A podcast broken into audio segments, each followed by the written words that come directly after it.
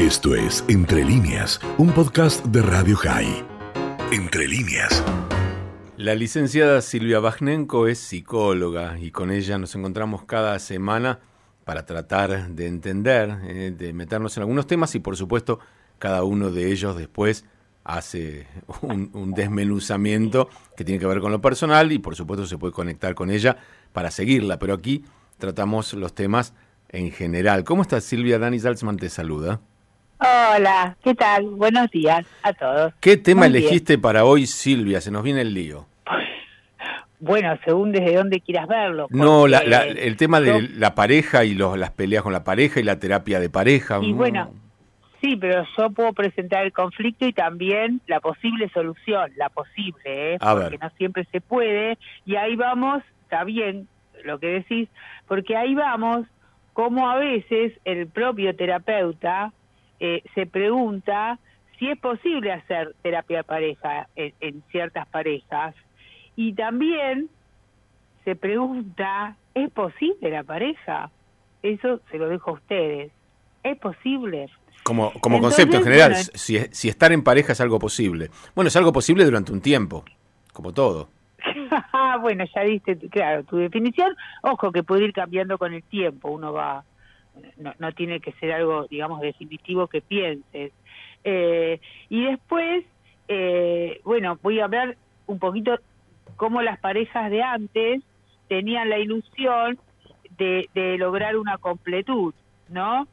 Eh, cuando hacían una pareja, porque para, para este tipo, digamos, de generación, formar una pareja los iba a rescatar y bueno, aún todavía puede ser posible formar una pareja los iba a rescatar de cierto vacío en la relación familiar, ¿no? Como que en la relación familiar les faltaba dedicación, les faltaba amor o ternura o comprensión y que en esta pareja, viste que siempre nos mostramos tan divinos todos cuando nos conocemos, eh, en esta pareja eh, lo va a encontrar y eso es lo que busca, ¿no? Uh -huh. Entonces, eh, desde los inicios, digamos, de la terapia de pareja, desde que se inició la terapia eh, de pareja, hubo siempre un pensamiento de nosotros los terapeutas rondando, que era así, eh, que las parejas eh, que se forman, pero que eh, lo hacen de diferentes maneras, responden a ciertos estilos familiares. O sea que ahí ya arrancamos con diferencias diferencias de familias, ¿no? Uh -huh. y, y, a veces, esto es un pensamiento bien de terapia de pareja, ¿no? A veces eh, hay una insuficiente separación de las familias de origen, ¿no? Viste que uno habla del cordón, cortar, no cortar, eh, para ciertas familias, eh, cuando alguien se va de la casa o se va en pareja, para algunos eh, eh, es una como una traición, otros quieren atraer a esta nueva persona, a este nuevo hijo, hija, ¿no? Que lo consideran así, pero resulta que asfixian a la pareja sin darse cuenta. Entonces, por eso nosotros decimos que una insuficiente separación de las familias de origen a veces podrían estar trayendo esta disfunción, ¿no? Que que los trae, digamos, a consultar. Y entonces, a esta pregunta, si es posible la terapia de pareja, habría que ampliarla. ¿Por qué? Porque para hacer terapia de pareja se necesita que cada uno de la pareja sea capaz de cuestionar las propias certezas. Si no las puede cuestionar, no tenemos terapia, ¿viste? Porque si cada uno viene eh, de, en su postura, que en general eh, vienen en su postura, pero después son más flexibles y pueden escuchar otras cosas. Eh, eso sería eh, algo que nosotros llamamos disponibilidad. Uh -huh. Si alguien que va a terapia se puede cuestionar él mismo ante las preguntas del terapeuta o ante los reclamos de su pareja, a veces es muy interesante cuando dicen, ah, esto no lo había pensado, la verdad que no lo pensé. Ahora, Silvia, eh, por, ahí, por, ahí, por ahí lo que te voy a decir ahora suena un poco absoluto, pero es una idea que me ronda la cabeza. En general, cuando hay un conflicto de pareja, es uno de los dos el que propone hacer una terapia de pareja. Y ese que propone hacer la terapia de pareja, quiere ir a una terapia de pareja para que un externo avale su postura. En cuanto ese externo, que sería el terapeuta, no avala su postura, probablemente no quiera seguirla. Bueno, el terapeuta está muy atento a esto, te diría que eh, esto lo vemos ya en el en el anticipo de toda terapia. Sería ya en, el, la página 1 que eh, están buscando un juez. Entonces, el terapeuta no puede ir ni de un lado para el otro y para eso contamos con ciertas técnicas y una de ellas es escuchar a uno y después preguntarle al otro qué le pareció lo que dijo Juan, qué le generó, ¿no? O al revés. Eh, me, da, la sensación de que uno, va a buscar, eh, digamos, eh, apoyo, ¿no? O sea, suponete que yo llevo a mi mujer a la pareja, a la, a la terapia de pareja, lo que yo quiero es que vos le digas a ella que yo tengo razón, para que ella vea que yo no... Es una cosa medio rara. No, pero es que terapia no existe. Desde el terapeuta, desde los pacientes sí, ¿eh? Por eso te digo. me da la sensación de que es eso. Pero eso, pero justamente el trabajo del terapeuta, ya el terapeuta ya sabe que van a venir con este, ah, con este tema. De que se ponga de un lado o del otro. Pero justamente eh, eh, la inteligencia y la audacia y, y, todos los conocimientos del terapeuta van a ir para rondar a esta pareja, para, para hablar de la pareja. Y para hablar de la pareja tenemos muchas técnicas, porque mm, mucha gente se dedicó a investigar cómo se comunica, por ejemplo, más allá ¿no? de la sexualidad, que esto que yo siempre repito, eh, que decía creo que era Almiro Bustos, que para que haya una buena pareja tenía que haber amistad, sexualidad y un proyecto. Con estos tres puntos teníamos una pareja. Eh, pero eh, basándonos solamente en, por ejemplo, cómo nos comunicamos, ahí estaría uno de los factores eh, de, conflicto.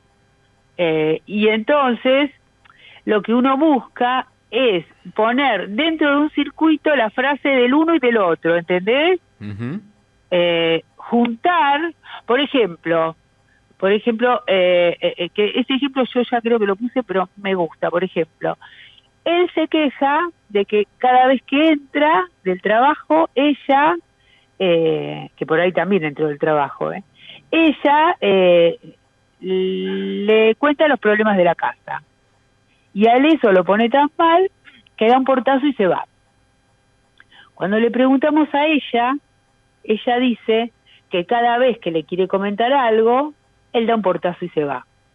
Entonces nosotros lo unimos como una secuencia de puntos, lo hacemos como un diagrama y decimos, cada vez que él entra, ella grita, ella grita, él da un portazo y se va, pero eso se podría dar vuelta, es el circuito que los mantiene en la pelea. Ninguno de los dos se entiende, se sale, ella de gritar o él de dar un portazo, porque él podría decir, la verdad que cada vez que llego y empezamos así, yo me pongo mal, eh, o, podemos hablarlo después de, de tomar algo, de, merendar, no sé, ¿no? Lo, charlamos después, eh, bueno, muchas cosas. Y ella podría eh, explayarse sobre los problemas de la casa, no inmediatamente, que alguien llega súper cansado, ¿no? Y, Pasa mucho con el tema de los hijos, ¿no? Que, que, alguno de los dos llega de afuera y como hubo una situación con los hijos, estás esperando que venga el otro para que te apoye, para que te avale, para que se entere. Y decís, pero recién llego, ¿viste? ¿Por qué tengo que encontrarme con ese bolonqui ahora? Sí, porque lo veo también mucho, que yo la verdad pensaba que no, que, que había cambiado las parejas de hoy, de hoy, ¿eh? eh chicos de entre 30, 40, eh, que tienen un solo hijo, ¿eh? No te estoy hablando ni de dos ni de tres. Pero tienen trabajos contratados por otros países con horarios diferentes al nuestro. Eh, bueno, les pagan en dólares muy bien, eh, cobran muy bien, pero tienen una dedicación. Entonces, por ejemplo, a la criatura la mandan al jardín todo el día, ¿sí? Los dos trabajan, ¿eh? A la criatura la mandan al jardín todo el día, pero a las seis, a las cinco la, la, criatura ya está en la casa. Entonces, siempre es más eh, la que se queja es la mujer de esto. Y, por ejemplo, por ejemplo, ¿no? Eh, eh, en este caso que conozco, si el hombre viaja más por su trabajo y entonces cuando ella le dice, mira, yo hoy me voy temprano, me voy más temprano, eh, ¿cambiás a la nena? No, no, porque conmigo llora. Y ella comentó, ¿no? Eh, eh, me comenta a mí y me dice, y conmigo también llora. ¿Cuál es la diferencia? Este es el, un poco el conflicto de las parejas de ahora, que las cosas se igualaron, pero en algunos casos no tanto. Siempre es más la mamá. No siempre, pero pasa. Sí, ojo, que ya lo, hablamos, lo hablamos, lo hablamos en otras columnas, Silvia. Eh, las mujeres quieren la igualdad en muchas cosas, pero no quieren ceder los espacios, entre comillas, de privilegio que les daba la desigualdad. No sé si se entiende lo que digo. O sea, el, el que la justicia te considerara como mujer más eh, eficiente para ser madre que al hombre para ser padre, y, que, por ejemplo, eh, fallaran en contra de un hombre en general eh, y le dieran una tenencia de los niños a la mamá, eso era una, entre comillas, ventaja de la desigualdad. Eh, y es muy difícil renunciar a eso que me daba ventaja, aunque represente una desigualdad. Bueno, pero ya ves que esta de este tipo de madres que te estoy hablando ahora sería otra otra la cuestión, porque lo que quieren y necesitan es trabajar y que la criatura no las moleste. Eh, en el mejor sentido de la palabra, ¿no? bueno, lo que habría que plantearse, porque esto está sucediendo en el mundo, es que hoy muchísimas parejas no quieren tener hijos.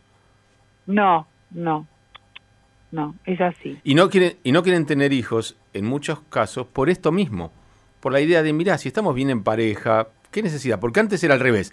Por ahí estabas mal en pareja y pensabas que un hijo te iba a solucionar ah, la vida.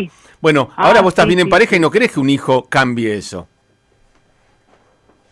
Sí, yo no sé qué están viendo las parejas de ahora, pero les cuesta mucho la idea de un hijo. Eso es lo que yo veo. Les cuesta mucho.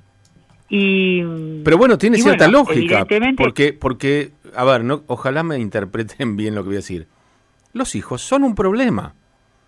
Más allá de la felicidad, de las satisfacciones, los hijos son un problema económico, son un problema de horario, son un problema de libertades. Eh, y es muy difícil si vos venías en una vida de pareja ordenada, cada uno con sus cosas, disfrutándola. evidentemente, más allá de la alegría, eso te va a alterar. Y es muy difícil eh, aceptar que la vida ya no va a ser como era. Sí, claro, lo que pasa es que eh, en ese sentido estás poniendo el acento en, en los problemas que te traen, en las preocupaciones, pero también se podría poner el acento en cuando, por ejemplo, hay una investigación que eh, con imágenes que una mamá le está dando un beso a un bebé de dos meses y se le activan las mismas zonas del cerebro y se le genera oxitocina, serotonina, eh, todas hormonas eh, muy agradables con ese beso a ese bebé. Y esos momentos, para algunas personas, es mucho más importante que todo el trabajo de correrlos, de los horarios que, que te puedan llegar a dar. Bueno, viste como todo, cada uno le pone el peso eh, o le saca el peso. eh, es, es, muy interesante. Viste que hay una frase, hay una frase terrible que es tenemos que hablar. O sea, cuando, cuando eh, a la mañana te la dicen, cuando vos te vas a laburar, te dice, cuando vuelvas tenemos que hablar. Uh, ya tuviste un día tremendo. Bueno, pero lo que uno quiere es la comunicación, uno quisiera hablar. O sea, la lógica sería que uno tiene que hablar. pero no me lo digas, no me lo digas un día antes. ¿Qué? No me lo digas un día antes, cuando vamos a hablar hablemos directamente, pero no me avises que tenemos que hablar. No, tenemos que hablar, no, no, no. Eso no, no porque te dejan una incertidumbre. Sí. Sí, sí, ese. ¿Por qué será? Habría que preguntar por qué necesitas, habría que preguntar por qué necesitas hablarme tantas horas después. Sí, ¿para qué me lo avisaste ahora? sí, ¿para qué? esa pregunta para qué vas a ver que te abre muchas llaves. Mira vos, ¿vos viste la película que estaba nominada al Oscar y que ganó la- el Oscar de película extranjera, Drive My Car? Ay, no. Bueno, eh, más allá que dura 2 horas 58 La voy y hay, hay que tener mucho tiempo Sí. para verla, eh, pero hay Sí. un momento que es bisagra en la película en la que una mujer le dice a su marido, hoy a la vuelta cuando vengamos los dos de trabajar, tengo que decirte algo, Sí, y claro, Sí. eh, él no quiere volver a su casa porque tiene miedo de lo que ese algo es, porque lo imagina, pero cuando vuelve encuentra que la mujer murió. Y ya nunca le va a decir eso y él nunca va a saber si se- eso era lo que le iba a decir. Entonces digo, hay una cuestión, Sí. eh, sin llevarla al extremo, de ¿para qué me vas a decir eso? Si nos encontramos a la noche, hablemos. Pero no me digas, a la noche sí, tenemos sí, que por hablar. eso me parece bien preguntar, ¿y para qué tenés que esperar a la noche? Ah, te va a decir porque ahora no hay tiempo. Bueno, entonces, ¿para qué me lo dijiste? Sí, sí, sí. es- es- No, es eso hay que cambiarlo. Bueno, pero Bueno, ahí y está. me recordaba Moldaski Sí. que dice que no hay que dialogar. Que la... Moldaski dice que no hay que dialogar. Que así una pareja puede durar. ¿Y vos qué opinás? No, me da gracia porque lo mío es todo lo contrario. Justamente en el diálogo y en esto de qué te pasa o qué sentís, eh, ahí uno uno recaba del otro cosas que nunca se imaginó. Eso es lo que pienso. Pero cuando uno pregunta bien, eh,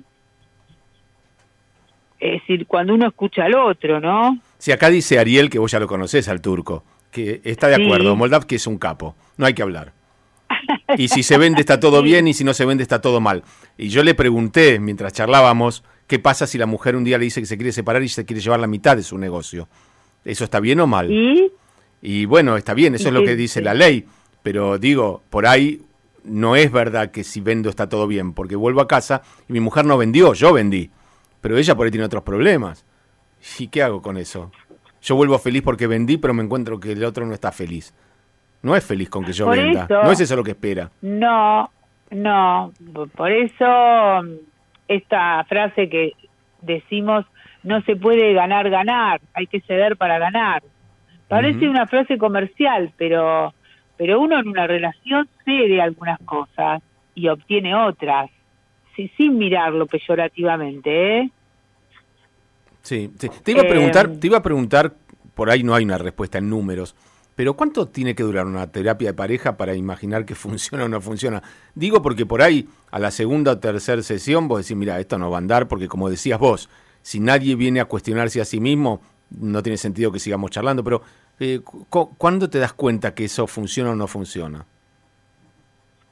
y bueno, ya en las primeras sesiones hay un periodo en que uno también prueba a la pareja. Hay, hay un periodo de un mes que uno eh, eh, le dice a la pareja, no sé si vamos a poder, vamos a ir, vamos a ver. Eh, no, la, la terapia de pareja dura menos que las individuales, porque en general uno de los dos siempre se quiere ir.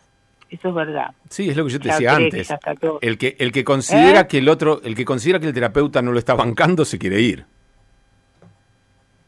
No, no, pero el terapeuta, mira, si, si, si el paciente considera que el terapeuta no lo está bancando, no está bien hecho su trabajo, porque te digo que uno hasta se pellizca para poder ser simpático con el que no te cae bien, para no hacer diferencias, o a menos que le pegue ahí delante tuyo, ahí se terminó todo, ¿no?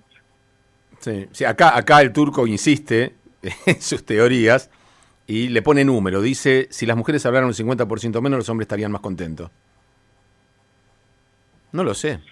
Y bueno, hay que practicar. No, hay que conseguir una novia muda. investigación. Conseguite una esposa muda y fíjate si eso te hace feliz. Porque seguramente uno no es feliz cuando no puede escuchar al otro o, o le cuesta comunicarse. Así que, claro, hay que ver qué quiere escuchar él. ¿Te acordás que Ara-. Araceli González hacía un personaje, me acuerdo ahora en una novela que, que, que era muda? Según el turco, esa es la mujer ideal, digamos. No, no sé.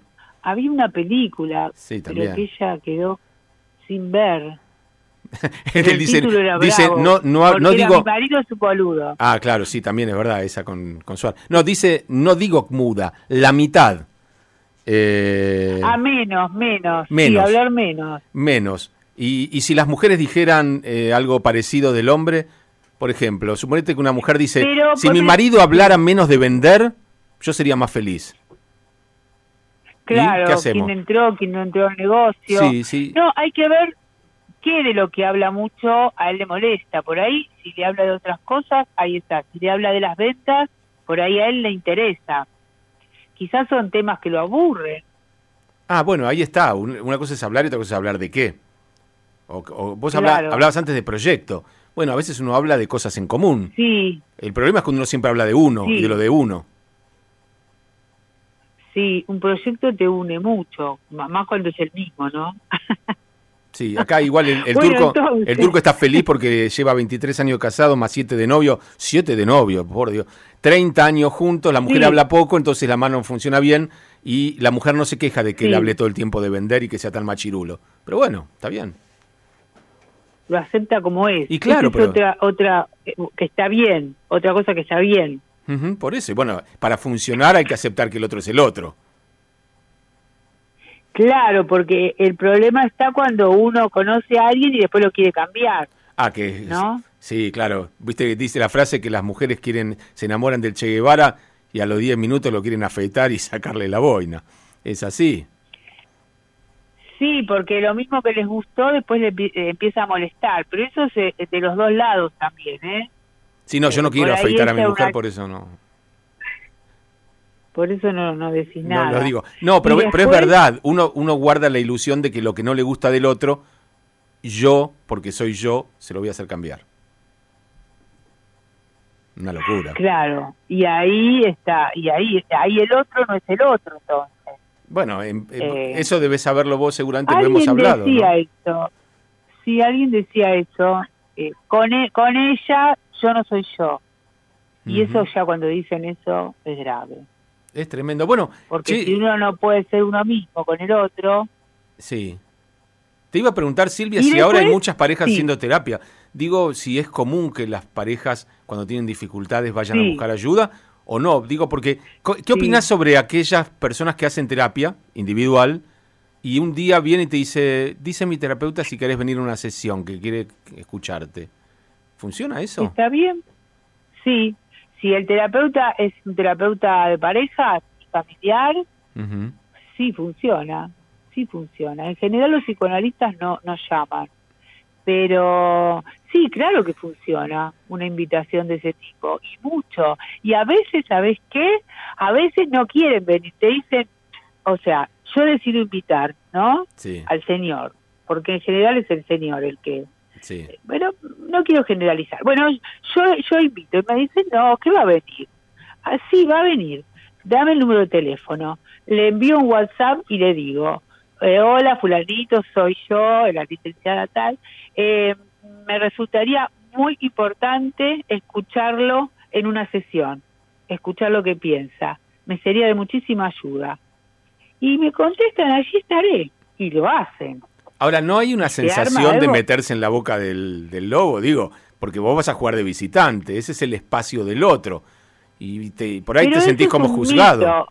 mito. No, pero eso que vos decís, me gusta, meterse en la boca del, del lobo, es un mito. Porque la verdad que el objetivo del terapeuta es solucionar los conflictos. Entonces no, no existe eso de, de que voy... Porque claro, uno no es abogado. Yo no tengo un cliente que voy, lo voy a defender y voy a mentir y voy a... No quiero ofender a los abogados, pero bueno, hacen esas cositas. Voy a cambiar la situación. No, yo no voy a hacer eso, ni ningún otro terapeuta. Va a tratar de entender qué siente ella que él no se está dando cuenta o al revés ya dije una vez, el caso más difícil que tuve fue cuando ella quería un bebé y él no, y eso no, no, no se pudo resolver. Sí, sí, es, es, eh, es más complejo porque, como decíamos antes, eso afecta. Hay decisiones que afectan el, el momento, pero de tener un hijo afecta el resto de la vida. Pero bueno, eh, como se nos va a acabar el tiempo, nos falta un minuto y acá el turco eh, ya dio una sentencia. Si me invitan a una terapia, ¿Qué ni en, ni en pedo voy. Dijo así, o sea, en inglés Ay, lo dijo. no sabe lo que se pierde. Sí, no, creo que sabe. cosa de la mujer. Creo que sabe. Pero bueno, eh, y dice, yo sin tener título de psicólogo hago medio de psicólogo para poder venderle a las clientas. ¿Viste? El tipo medio que usa alguna, alguna herramienta, como decimos, alguna técnica. Eh, ¿La técnica de venta tiene ¿Y algo que ver es- con...? Bueno, que entonces, ¿cuál es su bibliografía? Y no sé, eh, lo que aprendió en Bueno, para la Avellaneda. próxima es la, universidad, estudió en la Universidad de Avellaneda, pero de, de Avellaneda y Eh, Nazca. porque viste que hay que viste que hay que citar los autores cuando uno aplica ciertas técnicas. Dice que él sabe lo que se pierde en la consulta y es la guita. la consulta, no está tremendo. Te digo que el hombre de las cavernas hoy está eh, como nunca. Bueno, eh, bueno, igual ahora va sí. a vender más. sí, claro. No sé, sin cambio de temporada. Claro, y aparte si la esposa no es feliz, poco importa porque si vendés está todo bien. Él Eh, no dijo que la esposa... no, digo yo, No, si lo único que importa es vender. ¿Qué importa si lo demás también o Vos no mal? le hagas lío, Dani. Él no dijo nada. ¿Sabes qué? Yo la voy a citar a la señora. Como decías vos. Dale. Yo voy a citar a la señora un Me día. encantaría. Le voy a ¿Qué decir, mira, necesitamos charlar. Queremos escuchar tu, tu, Sí. tu voz. Bueno, bueno eh, Silvia va con B corta, silviava arroba gmail.com. Eh, ¿Quién está ladrando por ahí? Que lo escucho de fondo. Sí, ¿Cómo se llama? sí, tengo algunas... más- Mora. Mora. Bueno, Mora se porta mal. claro, Mora. La Mora, Mora. Bueno, le mandamos un abrazo y te mandamos un abrazo a vos también. Bueno. che, este tema también lo seguimos otro día, ¿eh? Viste que nos van quedando temas Claro, para, sí, para sí, siempre. Esto. Se puede ampliar, ¿eh? Se puede Sí, ampliar. Es si que la pareja es un tema en sí mismo, los hijos son un tema en sí mismo, así que no, no va a faltar todo, Y oportunidad. las diferentes épocas, las diferentes edades también. Sí. Sí. Bueno, Eh, chicos, chau, chau. Buenos chao, días. un beso grande. Abrazo a todos. Esto fue Entre líneas, un podcast de Radio High. Puedes seguir escuchando y compartiendo nuestro contenido en Spotify, nuestro portal radiohigh.com y nuestras redes sociales. Hasta la próxima.